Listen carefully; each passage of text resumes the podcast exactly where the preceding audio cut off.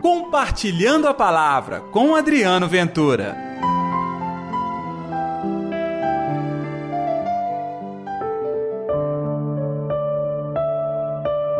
Eu quero, fica purificado.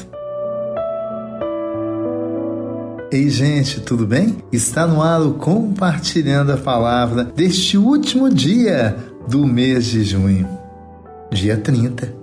Que a paz, que o amor que a alegria de Deus esteja reinando no seu coração. E o evangelho de hoje está em Mateus capítulo 8, versículos 1 ao 4. O Senhor esteja convosco, ele está no meio de nós. Proclamação do evangelho de Jesus Cristo, segundo Mateus. Glória a vós, Senhor. Tendo Jesus descido do monte, numerosas multidões o seguiam.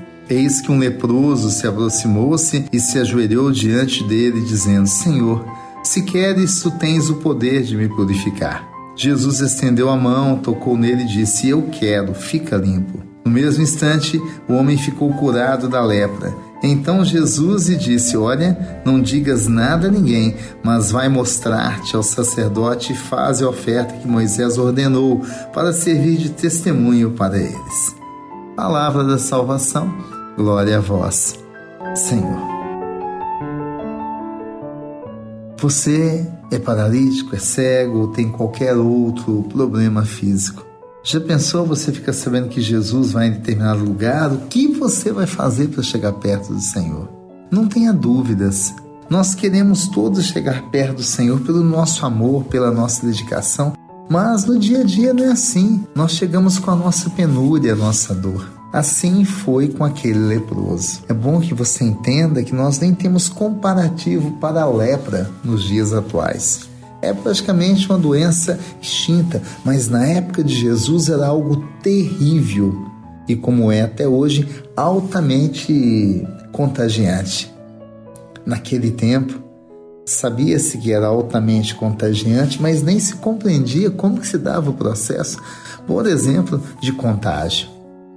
Pois é, eu sou este leproso e você também, que chega até Jesus clamando a cura e até de maneira humilde diz: Se queres, pode me curar. Vê se quer. Jesus o tempo todo quer curar cada um, quer levar a sabedoria, quer zelar pelo coração. E aliás, é o seu coração. É aí que o Senhor quer fazer morada e transformar a sua vida.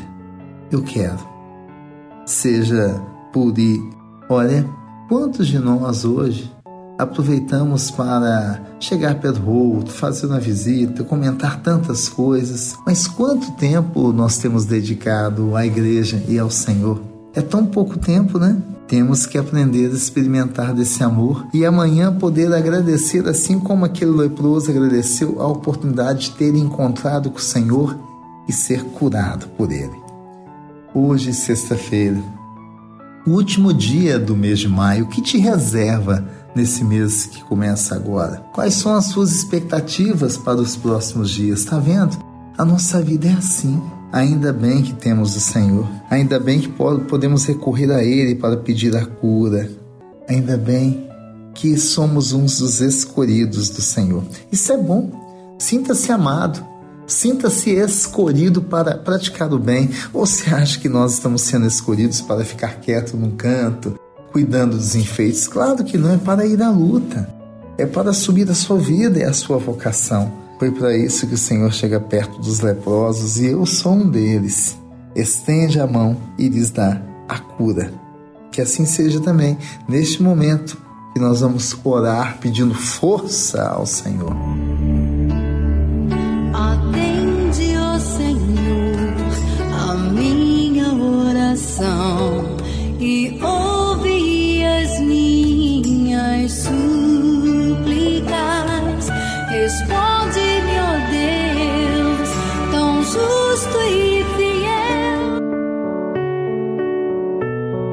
Querido Deus, muitos de nós experimentamos doenças graves, doenças terríveis, doenças não tão graves assim, mas não deixa de ser um mal, Senhor, que afasta de nós a alegria, que afasta de nós a coragem a esperança.